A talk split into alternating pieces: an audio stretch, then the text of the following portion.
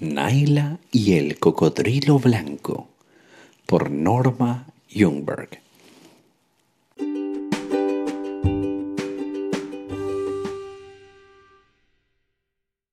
Capítulo 6. El árbol de los espíritus de fuego. El tronco, desequilibrado por el peso de Naila, hundió sus raíces en el agua la jovencita que se había tomado de ellas comprendió instantáneamente que debía librarse de su apoyo para poder llegar a la superficie. Pero la rápida corriente le había soltado los cabellos y estos, al enredarse en las raíces, hicieron la lucha tan difícil que Naila, durante unos pocos y desesperados segundos, casi cedió al terror. Luchó por liberarse de la masa de raíces y tiró hacia un lado y a otro. Al hacerlo se arrancó algunos mechones. Se abrazó al áspero tronco poniendo en juego cada músculo y todo el conocimiento que tenía acerca del agua. Finalmente logró librarse y mantener la cabeza sobre la superficie. Aspiró el aire a pleno pulmón mientras permanecía aferrada aún al tronco. Cuando se recobró un poco, se afirmó a la parte superior del árbol flotante. Se estaba acercando la noche y Naila vio que ya había, había doblado la curva del río más inmediata a su aldea. No había ninguna canoa a la vista.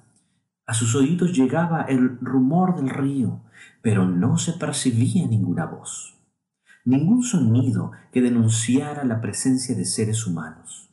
Naila comprendió que debía mantenerse aferrada al tronco si no quería ser arrastrada por la crecida corriente.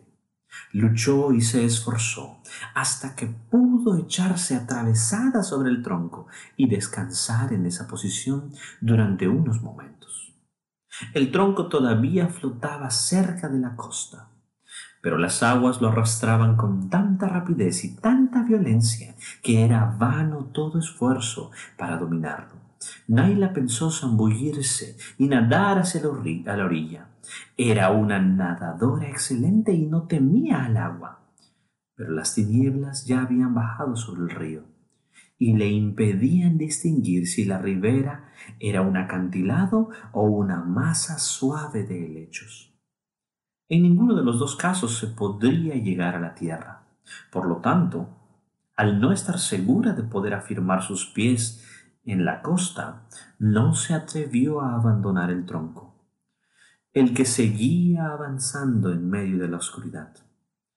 En esa zona del río Tatau crece un árbol que florece durante la estación lluviosa.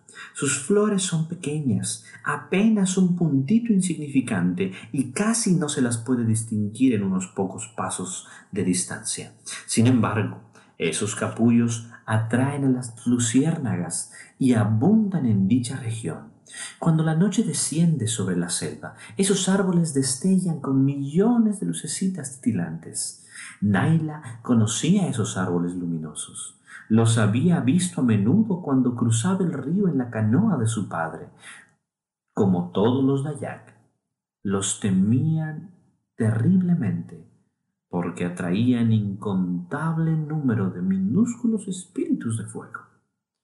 El tronco flotante, con su única pasajera, ya había doblado tres curvas del río. Naila levantó la vista y vio uno de esos árboles luminosos, cuyas ramas pendían sobre las aguas. Las luces danzantes brillaban débilmente en la oscuridad.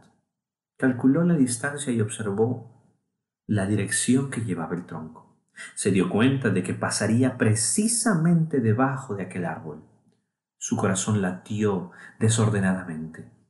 ¿Se atrevería a tocar ese árbol habitado por espíritus? Solo le quedaba un instante para decidirse. El enorme tronco llegó hasta las brillantes ramas y arrancó algunos vástagos y varias ramitas. Y luego siguió río abajo, pero Naila ya no se encontraba sobre él. Tomándose de las ramas más delgadas que se hundieron en la crecida corriente, trepó como lo hacen los monos y se acomodó en una bifurcación del tronco. Su presencia causó gran inquietud en los pequeños espíritus de fuego, pero Naila no les hizo caso. Estoy a salvo, a salvo, exclamó en alta voz, e inmediatamente le pareció que las palabras del canto de Puyi le llegaban por en medio de la oscuridad. Dios está conmigo en todas partes, estoy seguro, siempre seguro. Con ese sentimiento en mente, se apoyó en las ramas y descansó mientras el río seguía rugiendo debajo de ella. Mientras reposaba su mente reconstruyó las escenas de la fiesta. Pensó en la mano herida de Sagua y en la inesperada visita de Puyi. En esa ocasión, el maestro declaró que había ido a la aldea llamada por los tambores de Dios. Un nuevo pensamiento conmovió entonces a la niña. En tal caso, ese Dios debía hallarse en todas partes y estar enterado de todas las cosas. Nadie podía huir de su presencia. Comenzó a lloviznar suavemente. No hacía frío, pero de todas maneras aquel lugar no era cómodo. Durante toda esa larga y húmeda noche, dio vueltas y más vueltas tratando de hallar una posición adecuada para poder descansar. La mañana, gris aún, la encontró pegada a las ramas del árbol de los espíritus de fuego. Poco después dejó de llover y salió un sol resplandeciente y hermoso sobre la selva mojada y sobre el furibundo río. Naila pensó que indudablemente alguien iba a venir y la hallaría allí. Miró a su alrededor y vio que ese lugar le resultaba conocido. Cerca de la orilla había una meseta alta que no pudieron cubrir las aguas de la inundación. La reconoció como el claro, ahora abandonado, en el que Malik el brujo había sembrado arroz en la estación anterior. En aquella ocasión la cosecha se presentaba muy buena, pero precisamente antes de dedicarse a recogerla, Malik había recibido dos malos augurios en un solo día. Un ave de mal agüero se le había cruzado en el camino que conducía hacia la plantación y una serpiente manchada se había deslizado por la senda delante de él. Ningún Dayak era capaz de pasar por alto tales advertencias. Naila estaba segura de ello. También recordó que Malik había pronunciado una maldición sobre ese lugar con el fin de que ninguno de los habitantes del río se atreviera a acercarse a él. Quizás aún estuvieran por allí las ramas y las piedras que eran señal del tabú. La niña movió sus piernas entumecidas y trató de planear lo que podría hacer en la situación en la que se hallaba. Seguir sobre el árbol no tenía sentido y por otra parte, no la dejaba en paz el desanimador pensamiento de que probablemente ningún bote se acercaría hasta ese lugar debido a la maldición de Malik, la que había pronunciado sobre este árbol. Todo viajero pasaría junto a la ribera opuesta y nadie podría ver el árbol de los espíritus de fuego desde una distancia tan grande pero también tuvo un pensamiento más consolador. Sabía que cuando un Dayak tiene una plantación de arroz, siempre construye en un lugar un reparo de bambú, de hojas de palmera, para poder descansar durante las horas calurosas del día y hasta para poder dormir durante las noches. A fin de vigilar su sembrado, Malik también debía de haber construido una choza por ahí, Naila escudriñó desde las ramas, pero no pudo divisar ninguna señal de la choza, sino solo un par de palmeras de cuya médula se extrae el sagú, una fécula muy nutritiva. El viento agitaba su follaje denso y húmedo. Sin embargo, sabía que en algún lugar debía de estar la habitación. Se decidió bajaría del árbol a fin de ir y explorar los alrededores. El río, todavía crecido, rugía salvajemente debajo de ella. El tronco del árbol se hallaba sumergido en el agua debido a la crecida. No sabía cuán profundo era el brazo del agua que la separaba de tierra firme, ni podía calcular su velocidad, pero debía arriesgarse a cruzarlo. Sujetó firmemente sus cabellos y se deslizó por el inclinado tronco. Se zambulló y nadó sin dificultad hasta alcanzar tierra. Ahora se hallaba en el límite de un arrozal abandonado. Como había supuesto, se trataba del que Malik había cultivado el año anterior. La densa plantación se había convertido en un matorral, en una masa empapada de tallos oscuros. En diversos sitios vio los brotes del padi, de arroz, que nunca habían sido cosechados. Luego descubrió la choza, o lancau, como la llamaban los aborígenes. Se hallaba en un claro y la sombra de las palmas de Sagú. Ahora estoy segura. Hasta tengo casa, se dijo Naila. Y si estaba arruinada, ya sabré cómo repararla. Muy resuelta y con espíritu más calmado, se acercó a la cabaña. Estaba fundada en ocho robustas estacas. Las paredes de bambú partido no se hallaban tan dañadas, por el techo estaban hechos pedazos en el suelo. Naila concluyó rápidamente la cantidad de hojas de palma de sacú que le harían falta para fabricar un techo nuevo. Teniendo tan cerca aquellas palmeras, no le iba a costar mucho trabajo techar una choza tan pequeña. Había ayudado muchas veces a su madre en la construcción de los techos. Sabía cómo había de sujetar las hojas en las paredes con los troncos y las lianas. Ahora lo único que me hace falta es un cuchillo, se dijo. Y como Malik se fue tan rápido de ese lugar, ahuyentado por los malos augurios, es posible que haya dejado alguno por aquí. Buscó por todas partes, levantó el techo caído y rastreó los desechos de la choza con sus pies desnudos. Finalmente subió la escalerita de bambú y entró en la cabaña. Allí descubrió el cuchillo. Estaba herradumbrado y tenía la punta quebrada, pero al fin y al cabo era un cuchillo. Todos los cuchillos de Malik eran buenos. Él mismo los forjaba. Este se hallaba clavado entre la pared de bambú y uno de los postes, como el cuchillo de Malik en sus manos. Naila fue asaltada por una intensa nostalgia de su hogar. ¿Qué estaría haciendo sus padres en esos instantes? ¿Qué suposiciones se harían acerca de la suerte corrida por su hija? ¿Procurarían hallarla? Sin duda, podían llegar hasta ella en cualquier momento. ¿Y cómo podrían indicarles el lugar en el que se encontraba? Oh, si tan solo tuviera un tambor, suspiró Naila. Casi cinco kilómetros de selva virgen la separaban de su aldea. Ningún dayak había abierto jamás un paso tan extenso en la espesura.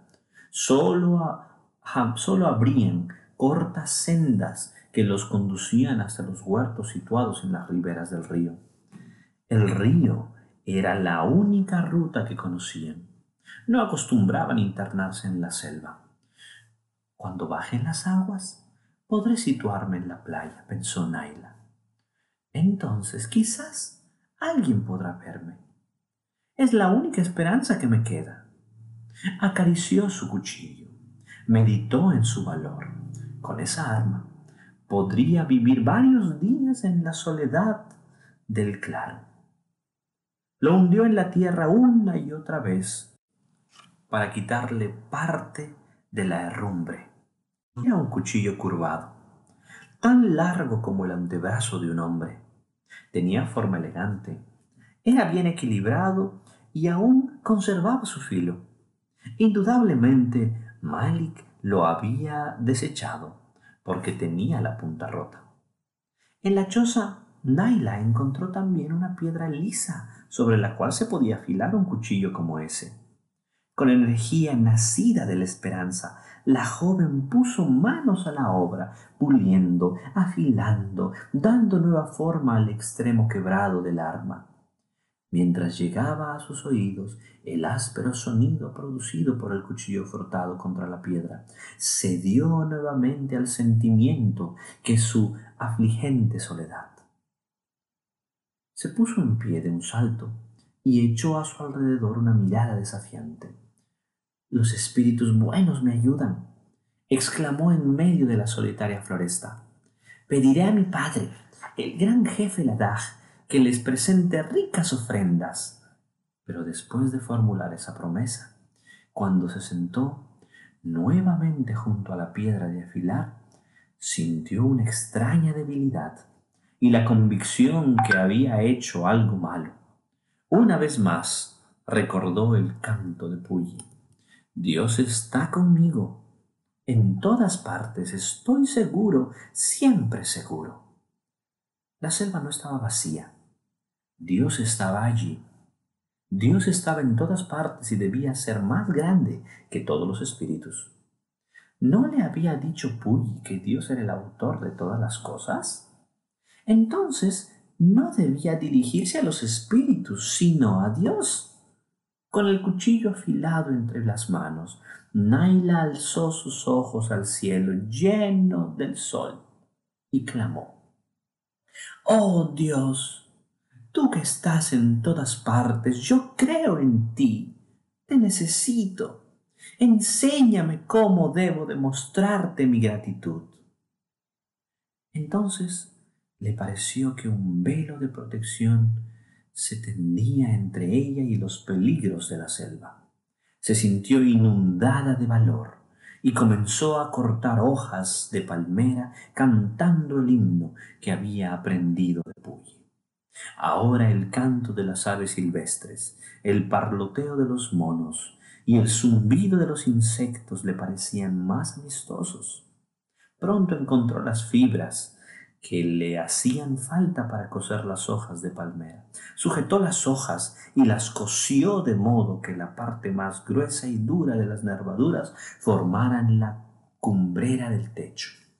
Y las hojas dobladas y apretadas en contra la una de la otra quedaron formando el largo fleco hasta tocar las paredes. Como no encontró lianas, empleó ciertas raíces largas y flexibles con el propósito de ajustar el techo de hojas a las paredes. Sus dedos hábiles habían acabado de techar la mitad de la chocita cuando vio que el sol se estaba poniendo. Entonces se dio cuenta de que tenía hambre.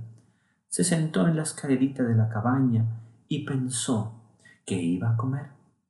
Sabía que el sago era un alimento nutritivo, pero lo detestaba. Ya tendría tiempo de comerlo cuando se le acabaran otras posibilidades. Cerca de la choza crecía un grupo de bananos, pero la fruta aún estaba verde. Solo un elemento le ofrecía esperanza de hallar alimento aceptable, el deteriorado tocón de la palma de Areca pero el sol ya se estaba poniendo y Naila se sentía muy cansada y no tenía voluntad para hacer nada más. En la choza encontró unas esteras viejas enrolladas. Las más externas estaban húmedas y enmohecidas, pero la del centro se podía utilizar. Naila la extendió sobre el piso de la choza, debajo de la parte techada, y se acostó para descansar. Las contingencias de la noche anterior la habían fatigado. No estaba acostumbrada a cubrirse con mantas. Por lo tanto, no las extrañaba. Y los mosquitos no la molestaban. Pronto se durmió. Al día siguiente despertó temprano, y su primer pensamiento fue de gratitud, porque durante la noche no había llovido. Se quedó acostada largo rato sobre las esteras mientras pensaba en su padre. ¿Qué iba a hacer él en ese nuevo día? ¿Vendría a buscarla? Naila se incorporó movida por un repentino temor. ¿Y si su padre pensaba que se le había llevado el cocodrilo blanco? Entonces, ni siquiera intentaría buscarla. Pero no, por supuesto que no. Su padre buscaría al cocodrilo blanco. A pesar de todo, este pensamiento desanimador no logró que Naila se olvidara de su estómago. Estaba hambrienta. No había comido nada desde la antevíspera, desde su lancao.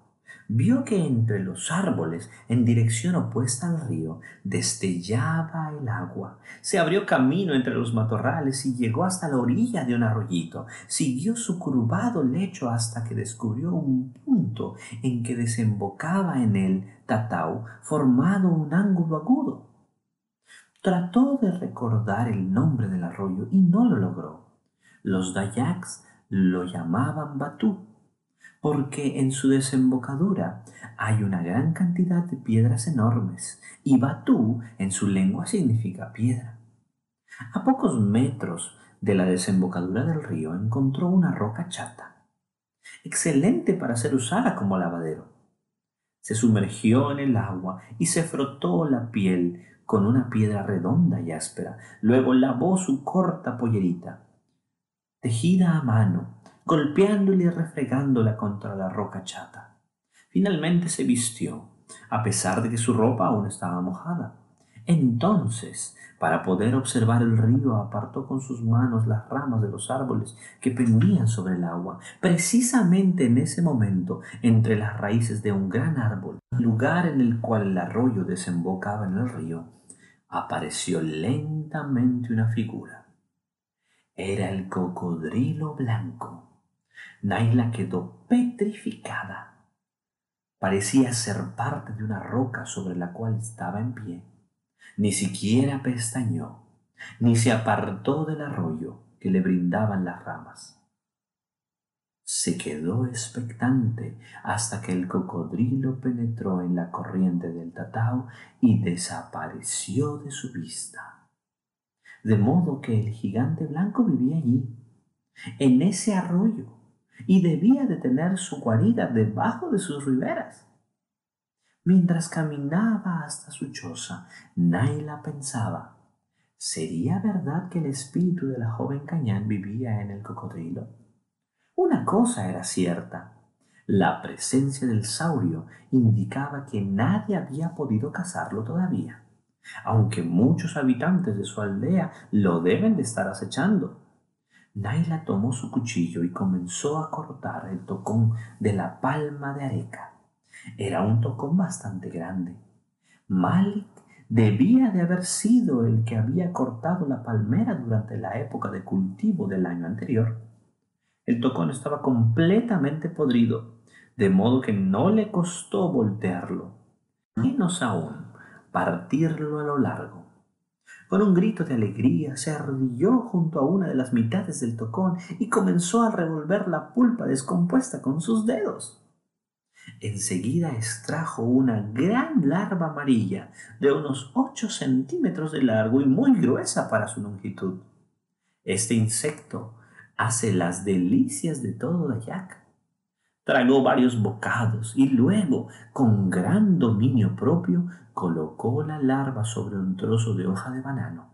Aunque tenía mucha hambre, Naila era una jovencita delicada. No se iba a atracar de alimento. Siguió desgarrando la pulpa descompuesta del tronco y muy pronto tuvo sobre la hoja de banano una docena de grandes larvas amarillas. Entonces cubrió con dichas hojas la otra mitad del tocón que aún no había sido explorado y la sujetó a las piedras. Ascendió la esterilla que conducía a su choza y se sentó en el peldaño más alto. En sus manos tenía un delicioso desayuno que le había proporcionado el tocón de la palmera. Fue comiendo las larvas una a una. Cuando acabó, se dirigió al arroyo Batú para beber un poco de agua fresca.